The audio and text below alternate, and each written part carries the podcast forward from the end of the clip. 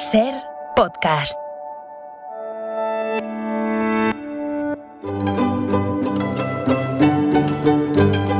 En la ventana acontece, que no es poco, un relato personal de la historia con Nieves con Costrina, cadena Ser.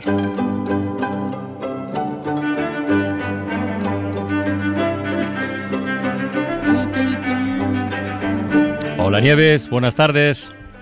Hola, ¿qué tal? Hola, Carlos? ¿Cómo hola. Digo? ¿qué pasa como el de México y se corta? No, no, no te oigo. No, no, no, yo estoy aquí. Sí.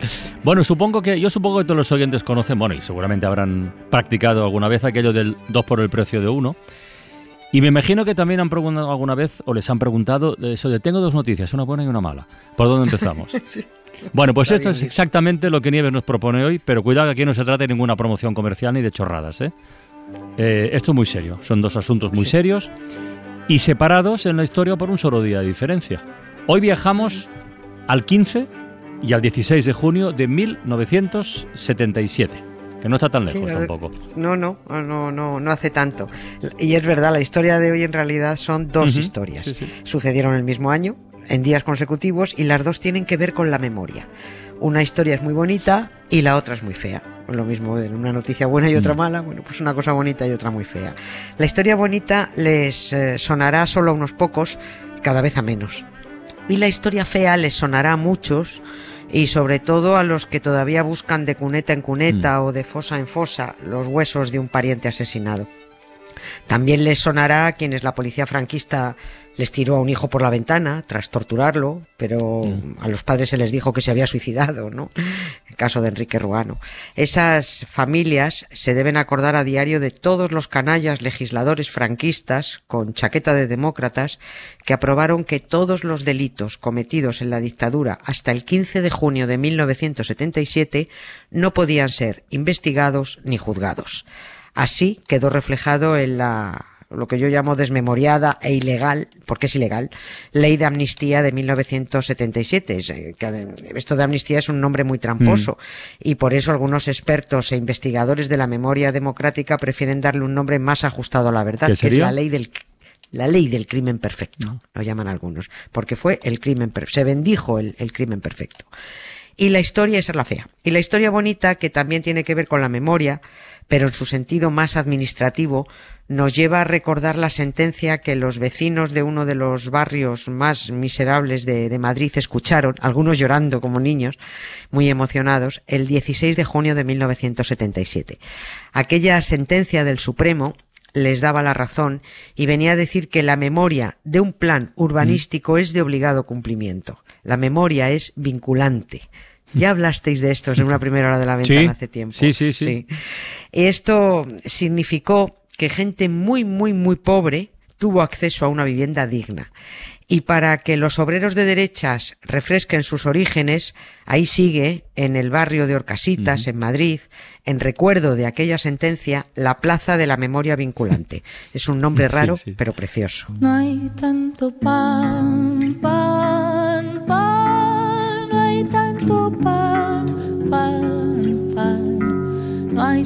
pan, pan, pan, no hay tanto pan, pan, pan.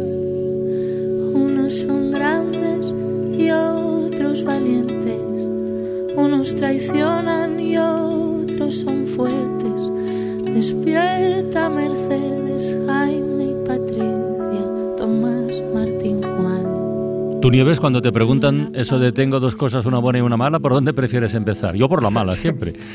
Sí, Pues, ¿no? porque sí. dejarlo bueno para, Sí. que sepa Pues mejor, venga, ¿no? pues venga, pues Sí. mira, vamos a empezar con la historia fea, con lo, lo que tiene que ver con la ley de amnistía del, del 77 y, y luego terminamos con mejor sabor de boca, va. Eh, sí, mejor. Pues eh, la ley de amnistía de 1977 es una de las leyes más fulleras de este, de este país. Era necesaria Sí. para los miles de Sí, represaliados. en por la origen era necesaria, claro, claro. Era, era absolutamente necesaria, por eso el nombre es tramposo, lo decía. Pero acabó redactándose sobre todo en beneficio de los represores de derecha. Esto es muy loco, pero bueno, casi fue la farsante transición, muy loca ella. Tras la muerte del dictador, cuando los Fraga Iribarne, los Adolfo Suárez y todos los franquistas en general estaban cambiándose la chaqueta por la de demócrata, Eh, la izquierda de este país reclamó una ley de amnistía para los miles de presos políticos, para los demócratas que estaban en la cárcel. Se trataba de amnistiar los delitos políticos y se trataba también de dar alguna cobertura humanitaria a esos detenidos arbitrariamente durante una dictadura y que después de 15, de 10, de 20 años en la cárcel iban a salir sin haber cotizado a la seguridad social, sin derecho a la jubilación, mm. sin una formación profesional. Aquello era tremendo. Para esto se reclamó la redacción de la ley de amnistía. Y dijeron los franquistas que estaban organizando la transición, Chupiguay, genial. Esto nos viene de perlas, porque vamos a aprovechar esa ley para amnistiarnos a nosotros mismos.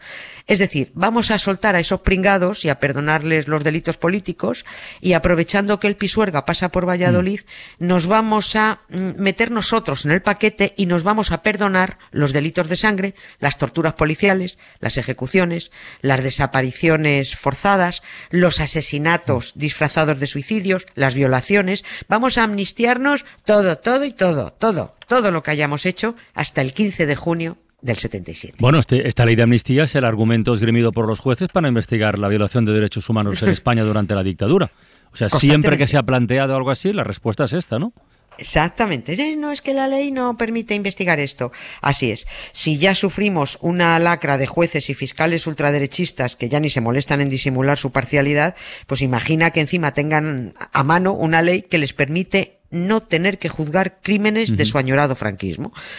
Está internacionalmente reconocido que España cometió durante la dictadura de Franco crímenes de lesa humanidad. Es decir, esa ley de amnistía es, así de claro, una mierda de ley. El Comité contra la Tortura de la ONU, el Comité de Derechos Humanos de la ONU, el Comité contra la Desaparición Forzada de la ONU, el Relator Especial de la ONU sobre Verdad, Justicia y Reparación, eh, Amnistía Internacional y varios organismos más llevan años recordándole a España, incluso a los gobiernos mm, mm, mm, progresistas, que esa ley de amnistía que impide llevar ante los tribunales a los autores de graves violaciones de derechos humanos es incompatible con sus obligaciones internacionales. Pero a España le entra por un oído y le sale por el otro desde hace 40 años. Por eso, mm, por poner, y por poner solo un ejemplo, el policía criminal conocido como Billy el Niño, el que se murió de COVID. Sí, murió de COVID, sí. Sin que nadie juzgara sus torturas y sus asesinatos en la cama tan tranquilo. Bueno, pues murió condecorado, porque uno de los mm. suyos, el ministro del Interior del PP, Juan Ignacio Zoido, más partidario del verdugo franquista que de las víctimas que sufrieron sus torturas, se negó a retirarle las condecoraciones tal y como le pidió la Asociación de Memoria Histórica. Y que si es perra la vida, se ensañe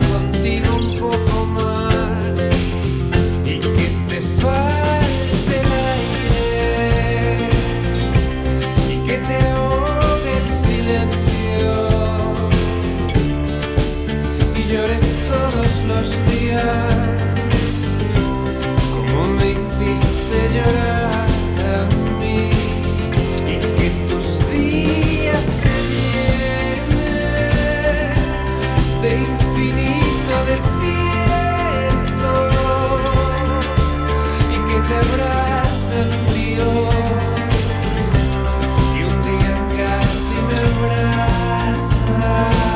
Recuerdo perfectamente ¿eh? la bronca que hubo con ese tema de las condecoraciones de, de Billy el Niño. ¿eh? No hace Sí, tanto, sí, es que tampoco hace tanto de eso, la verdad. No, que finalmente fue. Marlaska, el ministro Marlaska, el que retiró las, condecoraciones. Oye, eh, lo prometido es deuda. Hemos dicho dos cosas, una buena y una mala, una fea y Ujú. una más, más, más bonita. Pues bonito, como del faro de esta noche. Eh, vamos con la historia en positivo. El, recordemos el por qué una plaza de un barrio obrero de Madrid tiene ese nombre tan... Sí, eh, no sé si es Es raro, extraño. pero infrecuente. Es raro. La, la plaza de la memoria vinculante. Vamos a recordar eso, Sí. que es una historia maravillosa, sí. de verdad. Es otra memoria esta. Es otra memoria, otro tipo de... Esto le sirve a, a Mara porque son dos, mm, dos acepciones distintas de memoria. Sí. El, el sur de Madrid, en los años 50 y 60, se pobló de barrios de gente muy pobre, pobrísima, que vivía en infraviviendas o en chabolas, sin luz, sin agua corriente, sin retrete. Las llamaban colonias de barro, no hace falta explicar por qué. ¿no? La televisión británica hizo un reportaje donde Mm. mostró la pobreza, la suciedad y el abandono en el que vivíamos en las colonias de barro. Aquel reportaje se tituló El tercer mundo a las puertas Mm. de Madrid. Yo conocí bien ese tercer mundo porque nací en una de esas colonias de barro, en Villaverde Cruce, cerca de otra de la que ahora hablamos, de Orcasitas. Las condiciones de vida de los vecinos de Orcasitas eran tan miserables que el Ayuntamiento de Madrid en 1971 elaboró un plan parcial para la remodelación de la zona. Estaba pensando que ahora medios internacionales hacen reportajes de la falta de luz en la Caña Real. O sea que Sí. en, en algunas cosas la, la historia conecta, ¿eh? Perdón, Conecta, totalmente, que claro cortado, que perdona. conecta. Sí, no, no, no. Te- Usted me puede a mí cortar cuando quiera. bueno, pues en la, en la memoria de este plan urbanístico, en este plan parcial, se decía que una vez terminadas las obras, los vecinos que habían tenido que irse provisionalmente a otros sitios, pues a otras chabolas, volverían a su barrio para habitar las casas dignas que se iban a construir. Así estaba escrito. Pero el ayuntamiento no tenía previsto cumplir con su compromiso ni de lejos, porque el alcalde de Madrid era un fascista llamado Miguel Ángel García Lomas, no iba a construir mejores casas y mejorar todo un barrio para dárselo a una panda de, de- de desarrapados analfabetos. Además, no había nada firmado que obligara al No. ayuntamiento de Madrid a hacer lo que dijeron que iban a hacer. Ya. Solo existía la memoria del plan urbanístico. Y esta memoria eh, aparentemente no vinculaba nada, ¿no? Quiero decir, no estaba obligado el ayuntamiento a construir el barrio. Claro, esa era la baza que jugaba el alcalde franquista, que nada le obligaba y que era un barrio para pobres, pues gente ignorante, sumisa, sin recursos ni económicos ni mucho menos intelectuales. ¿Qué, pues, qué iban a hacer? ¿Qué iban a hacer esos desgraciados? Pues nada. Pero lo hicieron, hicieron mucho. Empezaron a organizarse los vecinos, fueron a manifestarse a las puertas del ayuntamiento y del ministerio, crearon la Asociación de Vecinos de Orcasitas y tuvieron la fortuna de dar con un abogado que se partió la cara Mm, por aquella sí, gente sí. tan desamparada. Era aquel tipo que mm, habría que poner su nombre en letras de oro, es Eduardo García de Enterría, que fue considerado después uno de los más prestigiosos juristas españoles y el primer juez español en el Tribunal Europeo de Derechos Humanos. Sí, señora. Este hombre agarró el caso de los vecinos de Orcasitas y luchó en los tribunales hasta que el Supremo resolvió, y era inapelable, que toda memoria incluida en un plan urbanístico tiene efecto jurídico y es de obligado cumplimiento. Y si en la memoria del plan parcial de Orcasitas se decía que los vecinos tenían que volver a su barrio, a sus terrenos y a sus viviendas dignas que les prometieron construir, eso era vinculante. Toma. La sentencia llegó el 16 de junio de 1977. Aquello sentó jurisprudencia, pero sobre todo ocurrió algo maravilloso. Con la ayuda del urbanista José Manuel Bringas, la Asociación de Vecinos diseñó su barrio, eligió ladrillos, sus calles, su centro social y vieron cómo se instalaba el primer retrete. Y por supuesto, una de las plazas del barrio pasó a llamarse Plaza de la Memoria Vinculante. Sí, oh, era, es que era. oh, el, el plan para nombrar las calles se lo llevaron al alcalde Enrique Tierno Galván, que fue el que aprobó tan extraña nomenclatura. Allá van los nombres. Calle de los encierros, calle de los retrasos, calle de la remodelación, plaza de las promesas, plaza mil delegados, plaza de la solidaridad. Solo hubo un nombre que Tierno Galván no aprobó. Calle de la despropiación. Es que no está bien, ¿no? Ah. Claro, por eso Ah, la vale. cambió el mismo. Claro. La, la- la- la cambió él mismo, dijo, esto no se puede llamar así, la cambió y desde entonces existe la calle de la expropiación. Expropiación. Sí, sí.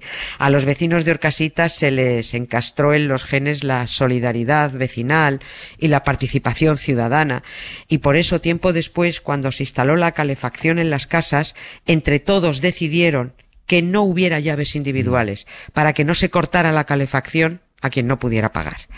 Muchos vecinos de aquellos barrios miserables, de aquellas colonias de barro, descendientes de gentes analfabetas, obreras, solidarias y luchadoras.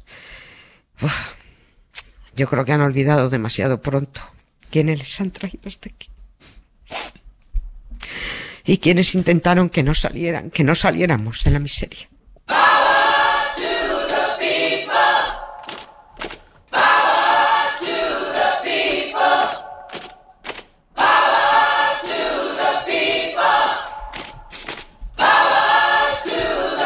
Un beso, Nieves.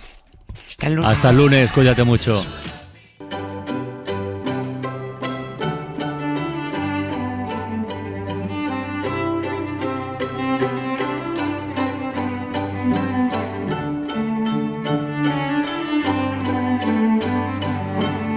Para no perderte ningún episodio, síguenos en la aplicación o la web de la SER, Podium Podcast o tu plataforma de audio favorita.